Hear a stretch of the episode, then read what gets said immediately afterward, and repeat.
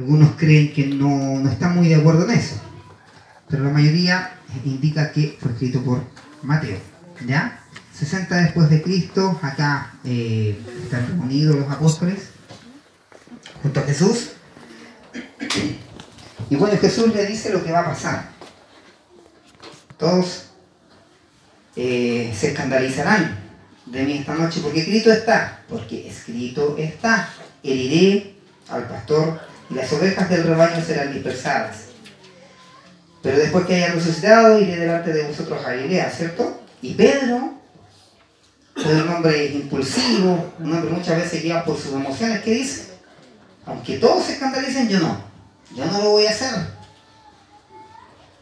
Y el Señor ahí le dice que esta noche, antes de que cante el gallo, tú me negarás. Y el que dice después, aunque todos se escandalicen yo nunca me escandalizaré. Después Pedro le dice en el 35, aunque me sea necesario morir contigo, no te negaré. Aunque me sea necesario morir contigo, no te negaré. Y ahí estaban todos los demás discípulos. ¿Qué dijeron? Los demás y todos los discípulos dijeron lo mismo. Y lo mismo quiere decir que todos estaban dispuestos a morir por Jesús. Jesús en ese minuto tenía plena claridad de lo que iba a suceder. Él sabía lo que iba a pasar. Él sabía que iba a estar solo. Él sabía lo que iba a hacer Pedro. Eh, sabía todo lo que iba a suceder, ¿cierto? Y bueno, y ahí él, él, nos damos cuenta que conocía todas las cosas que sucederían antes, durante y después de, eh, de su crucifixión. Él lo conoce todo. Cuando leemos algunos versículos del Nuevo Testamento en Mateo 12, 22, por ejemplo, entonces fue traído a él un endemoniado ciego y mudo, y le sanó de tal manera que el ciego y mudo veía y hablaba. Mas los fariseos al oírlo decían, este no echa fuera los demonios, sino por Belcebú, príncipe de los demonios. Sabiendo Jesús los pensamientos de ellos, les dijo, todo reino dividido contra sí mismo es asolado. Sabiendo Jesús los pensamientos de ellos. Dios conocía lo que estaban pensando estos fariseos. Dios sabía que en el corazón de ellos cuando Él estaba haciendo ese milagro. Ellos tenían endurecido su corazón, no querían creer. Y Dios lo sabía, Jesús lo sabía en ese minuto. Así como sabía que Pedro lo iba a negar. Marcos 2, Jesús sana un paralítico. Traen al paralítico los amigos, ¿cierto? Y Jesús le dice, hijo, tus pecados te son perdonados. Los escribas que estaban allí meditaban y pensaban en sus corazones. ¿Por qué habla este así? Blasfemia dice, ¿quién puede perdonar pecados si no solo Dios?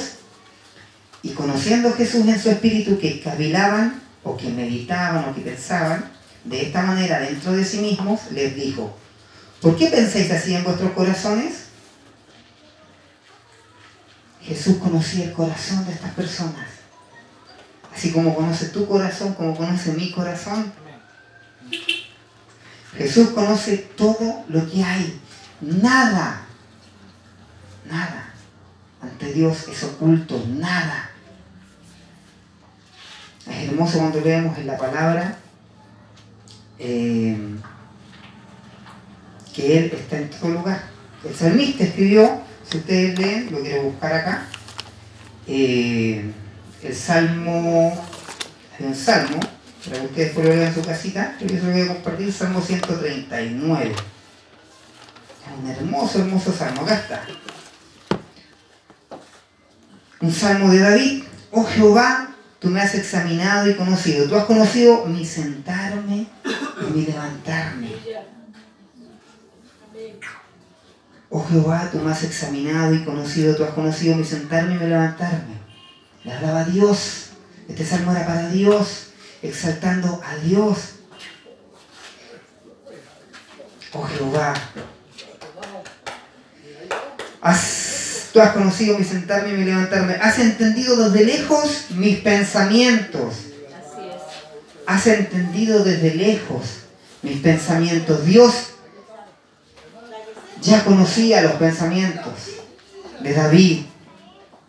Dios conocía a este varón. Has escudriñado mi andar y mi reposo, y todos mis caminos te son conocidos. Todos los caminos del hombre son conocidos para Dios. Todos, todos. Has escudriñado mi andar y mi reposo y todos mis caminos te son conocidos. Pues aún no está la palabra en mi lengua y aquí, oh Jehová, tú la sabes toda. Gloria al Señor. Aún no está la palabra en mi boca y tú ya la conoces toda. Gloria a Dios. Gloria al Señor. Detrás y delante me rodeaste y sobre mí pusiste tu mano. Tal conocimiento es demasiado maravilloso para mí. Alto es, no lo puedo comprender. ¿Cómo entender a este maravilloso Dios? ¿Cómo entender a este Dios todopoderoso que todo lo conoce? Que para Él no hay nada oculto. Jesús cuando estuvo en la tierra, Él cuando miraba a los hombres conocía ya su corazón y lo que estaban pensando desde antes.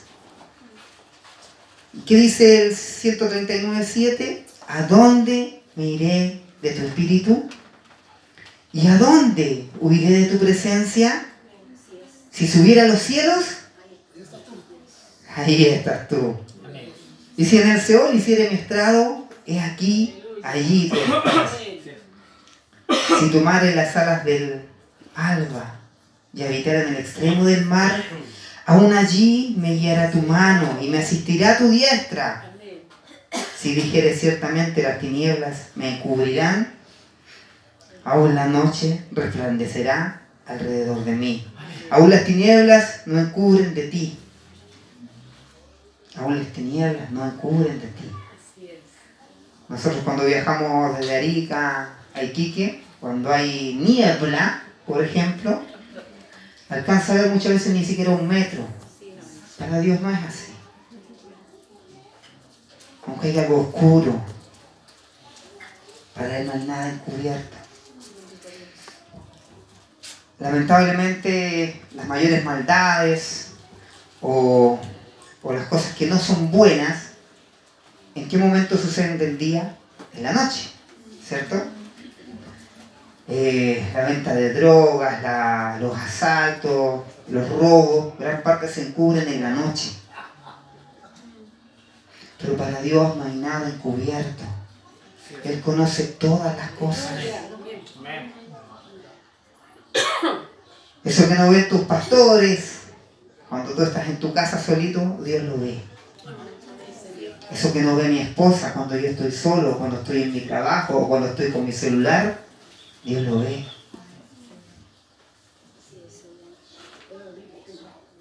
Dios conoce los pensamientos. Dios conoce que pienso cuando miro una mujer. Dios lo conoce. Dios lo conoce. Aún las tinieblas no me no encubren de ti y la noche resplandece como el día. Lo mismo te son las tinieblas que la luz porque tú formaste mis entrañas.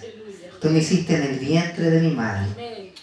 Te alabaré, porque formidables, maravillosas son tus obras. Estoy maravillado y mi alma lo sabe muy bien.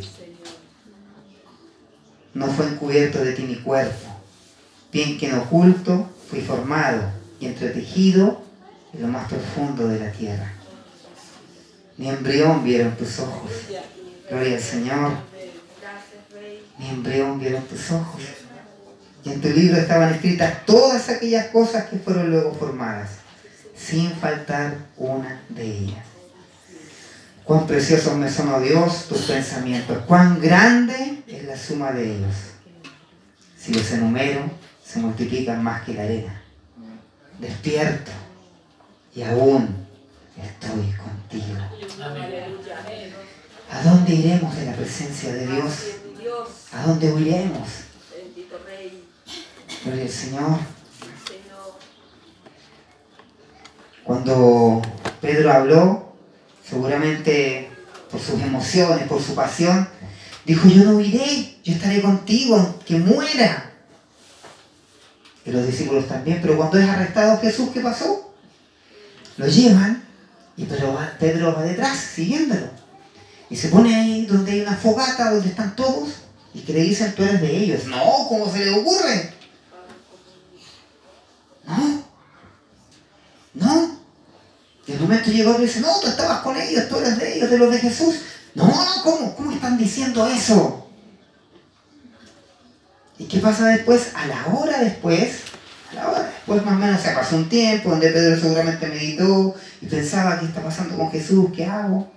Tal vez, yo no conozco los pensamientos de él, estoy parafraseando algo. Y vienen de nuevo y le dicen, tú eres de ellos, eres Galileo. Y él llega y nuevamente reclama y dice, no, ¿cómo se le ocurre? Y todavía no terminaba de hablar y canta el gallo. Y en Lucas dice que Jesús lo mira. Dice que Lo mira.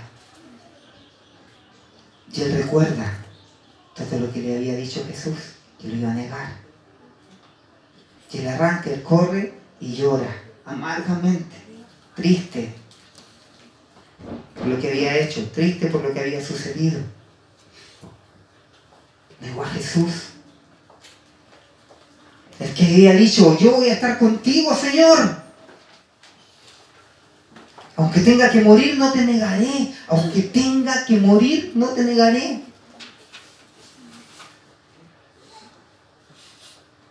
Tal vez en ese minuto él fue guiado por sus emociones y no meditó. Lo que muchas veces nos ha pasado a nosotros, ¿cuántas veces? Heme aquí, Señor, envíame. Yo te voy a servir.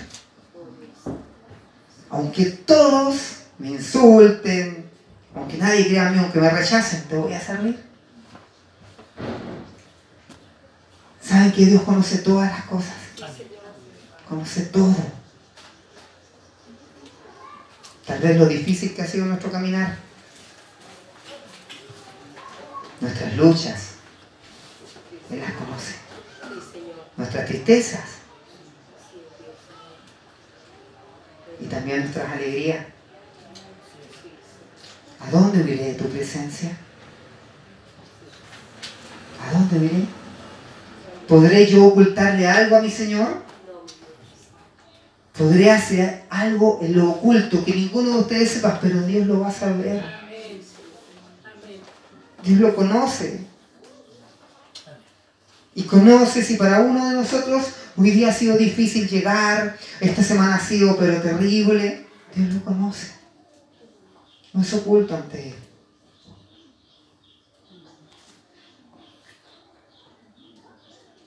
Pedro quería servir a Jesús con todo su corazón, pero también fue difícil para él.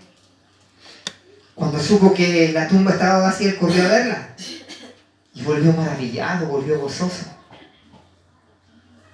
Sabía que todo lo que había dicho Jesús era verdad.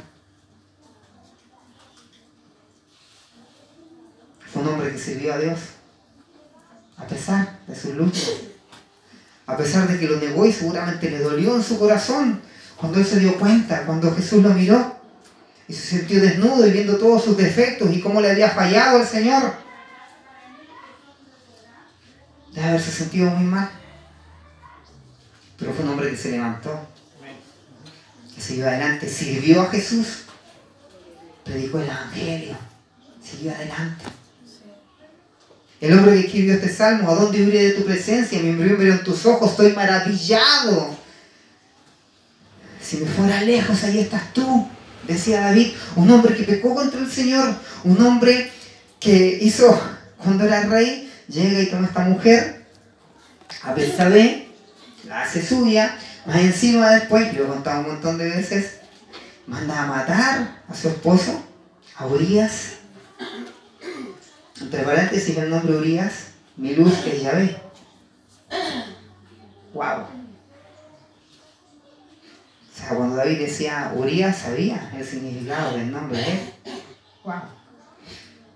Y él pecó, David tomó algo que no era suyo, sabiendo que era una mujer casada, porque le dijeron antes cuando se pregunta por esta mujer, le dijeron a esposa de Urias Eteo. ¿Cierto? Y él peca y él la manda. Y él toma a esta mujer, la hace suya porque es el rey, porque tenía derecho a hacer lo que él quisiera, porque él mandaba. Y cuando manda a llamar a Urias, Urias dando honor a sus compañeros, él no está con su mujer, sino que duerme ahí fuera en el piso, y después lo mandan a la batalla, lo mandan delante de la batalla y él muere. Por orden de David, lo dejaron solo delante de la batalla y él murió. Y después el profeta Natán, enviado por Dios, le muestra todo esto a David. Lo descubre, le muestra ese pecado. Y David se arrepiente. Lloró amargamente. Había pecado contra Dios. Pero fue un hombre que siguió adelante. A pesar de ese pecado, fue un hombre que alababa a Dios. Sabía que no era perfecto. Sabía que había errado. Sabía que le había fallado a Dios. Que lo había puesto como rey y señor del pueblo. Para guiar a su pueblo. Un hombre conforme al corazón de Dios. Falló. Pedro, un hombre cercano a Dios, falló. Le dijo, Señor, yo aunque muera voy a estar contigo. Y falló y lo negó. Y Jesús sabía que iba a ser así. Sabía que iba a estar solo. ¿Sabes qué, hermanos? Eh,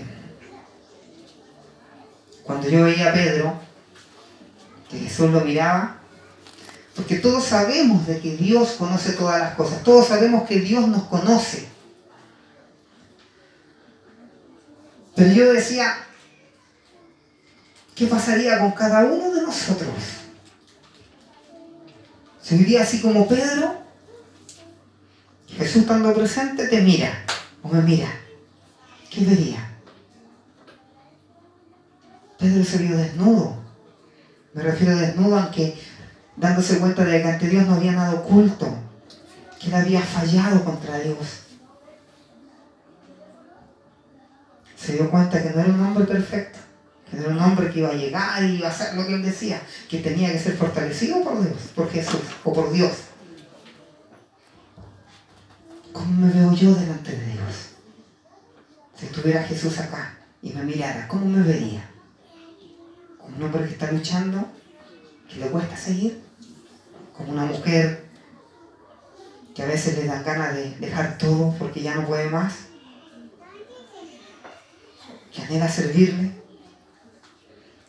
o como alguien que llega el día domingo, le alaba y mañana vuelve a subir a normal, normal me refiero en el mundo, normal, porque el mundo hoy día normal, ¿qué es lo que es?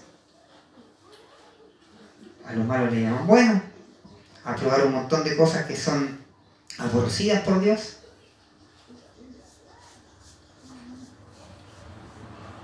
A seguir celebrando, no sé, el que pueda engañar a los demás, que pueda hacerme rico a costa de otros engañándolo. ¿Cómo me ve hoy el Señor a mí? ¿Cómo ve hoy día Dios a los que estamos acá?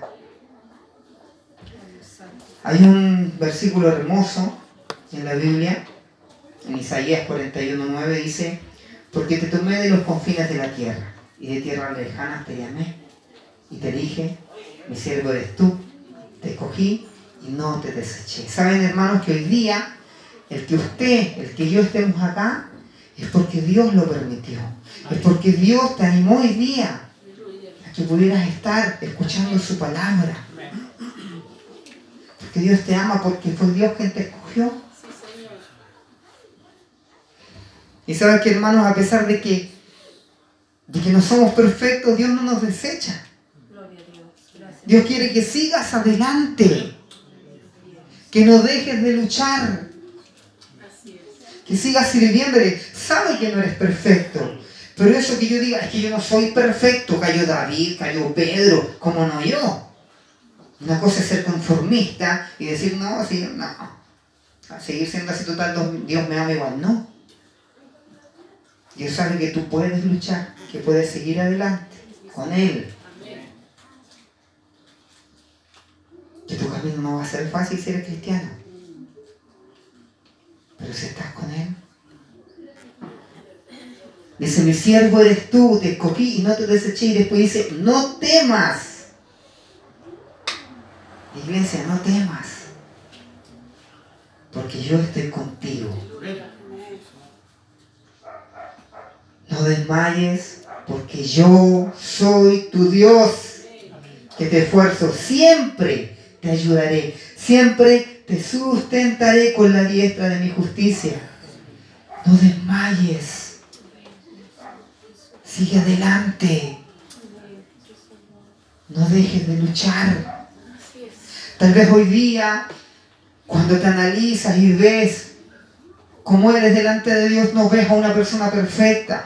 Ves a un imperfecto que sigue cayendo, que sigo siendo un pecador, Señor, sabes que no merezco estar delante de tu presencia, ya mejor me voy al mundo. No. Dios quiere que sigas adelante, porque Él va a estar contigo. No desmayes. ¿Te van a faltar las fuerzas? Sí, te van a faltar en algún momento. Hoy día cuando pienso en fuerza, sé que Jairo estuvo súper enfermo y apenas se podía mover. En algún momento está así. Nos vamos a sentir así, cansados de este camino. Cansados de que le he hablado tanto a mi familia y no quiere. Sigue luchando. Estoy cansado. Yo estoy contigo. Yo soy tu Dios. Yo meditaba, Jairo se sentía débil estos días porque no podía comer, porque estaba con mucha indigestión, mal. Pero siguió, siguió luchando para recuperarse, para seguir adelante y está mejor y mañana vuelve a su trabajo. A veces te vas a sentir así, mal, cansado, pero tienes que seguir luchando para recuperarte y seguir en los caminos del Señor. No te puedes desmayar, no te puedes quedar quieto y echar todo por la borda e irte al mundo. No es lo que Dios quiere para ti. Dios quiere que sigas luchando porque Él dice que va a estar contigo, que va a estar conmigo, Rubén. Yo quiero que sigas luchando, que no te vayas. Y así cada uno de ustedes, Juan, Pablo, Génesis, todos los que estamos acá, sigue adelante. No temas porque yo estoy contigo, no desmayes porque yo soy tu Dios, este Dios todopoderoso que creó todas las cosas, que conoce tu corazón. Te dice que sigas adelante, que sigas luchando. ¿Sabe que es difícil? Para él no fue difícil en la cruz. Sufrió. Sufrió teniendo amigos, compañeros que estaban, que le dijeron no te vamos a dejar solos, vamos a luchar, aunque tengamos que morir, vamos a estar contigo, lo dejaron solo.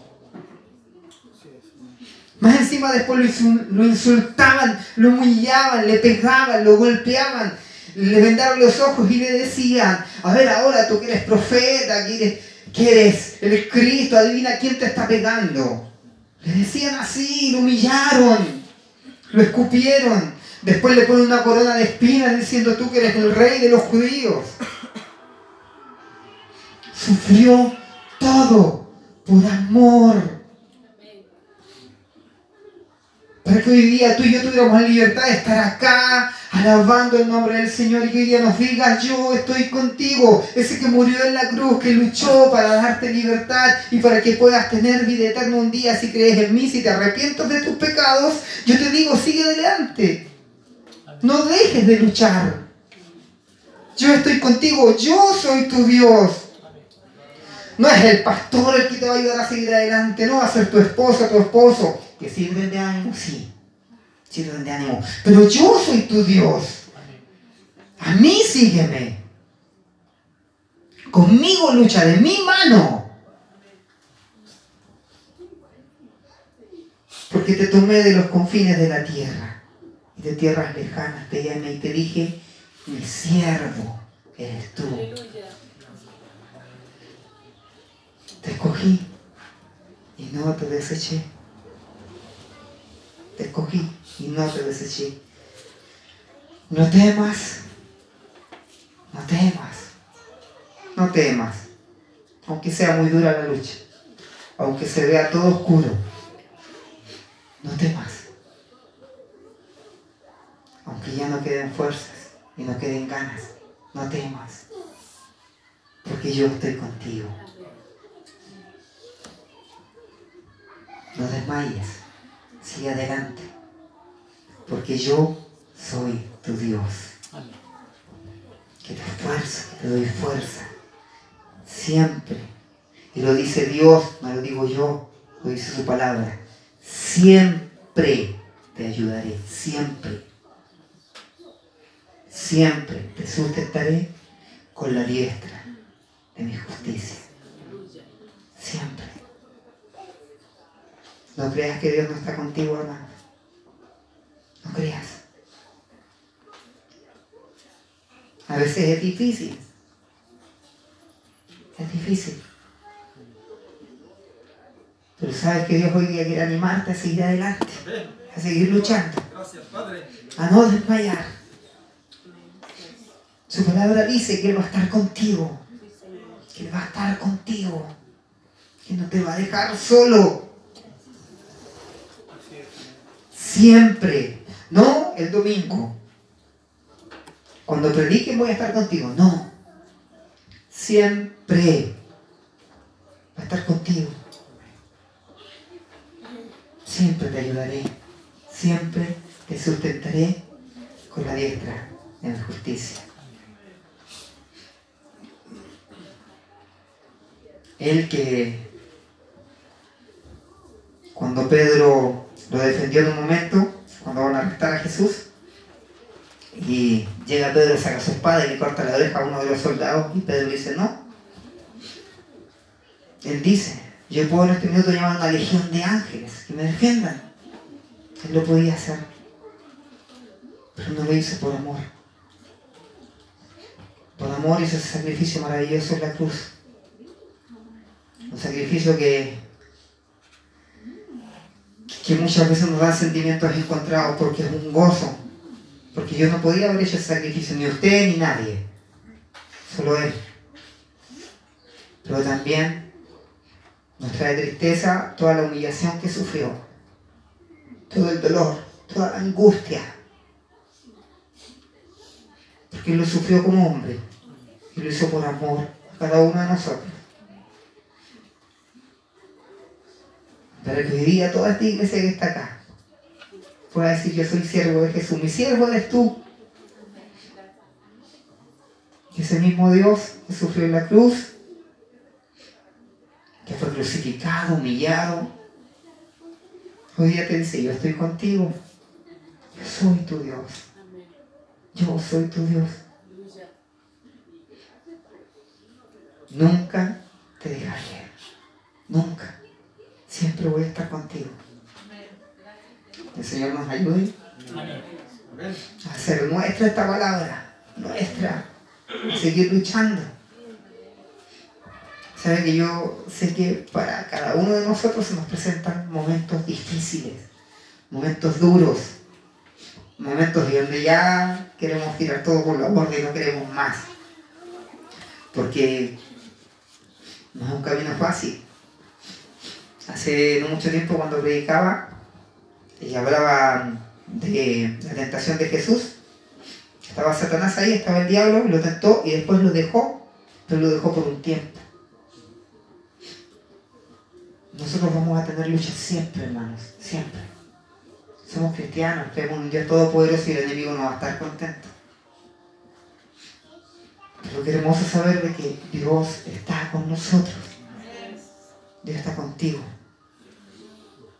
Y hoy día te dice, sigue adelante, no desmayes. No desmayes. No te canses de luchar. No temas. No tengas miedo de lo que viene. Se ve difícil. Se ve cuesta arriba. Muy alto el cerro. Muy alto y lo tengo que subir a pie. Lo tengo que subir solo. Y llevo pocas cosas me va a costar. No temas, no temas. Que mi situación está difícil en mi hogar. No temas. Está difícil en mi trabajo. No temas. Es que está difícil servirte porque me critican mucho. No temas. Está difícil seguir tus caminos, Señor. No temas. No temas. Porque yo estoy contigo. No temas, iglesia, porque yo estoy contigo, dice el Señor. Aleluya. No desmayes. No dejes de luchar. Porque yo soy tu Dios que te esfuerzo, que te doy fuerza. Siempre siempre te ayudaré. Siempre te sustentaré con la diestra mi justicia. Que el Señor, yo creo que somos bendecidos. Yo digo que el Señor nos bendiga, pero ya somos bendecidos. Al conocerle somos bendecidos. Al ver a nuestros hermanos somos bendecidos. Damos gracias Señor porque Él es bueno. ¿Y por qué nos va a ayudar a seguir adelante? No van a ser nuestras fuerzas, no va a ser de que yo soy fuerte y porque soy líder puedo seguir antes, no.